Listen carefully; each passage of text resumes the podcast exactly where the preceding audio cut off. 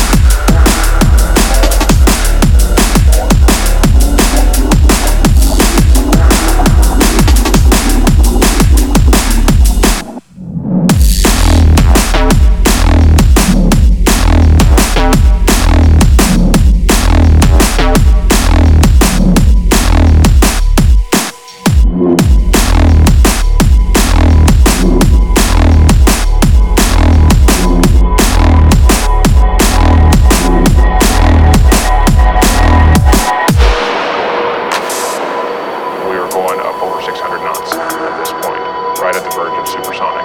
In a split second, Udall realized he was losing control of his F-15. I didn't know if I was upside down or right side up. I had no way of telling where the nearest horizon was. From 17,000 feet to 10,000 feet went by in about five seconds. When I saw 10,000 feet go by and we're now supersonic, coming up on 800 miles an hour, uh, I command to bail out. Udall and his navigator pulled the handles of their ejection seats, not knowing the water before their chutes opened. I got in body position, pulled the handles, and in that length of time, another 4,000 feet went by.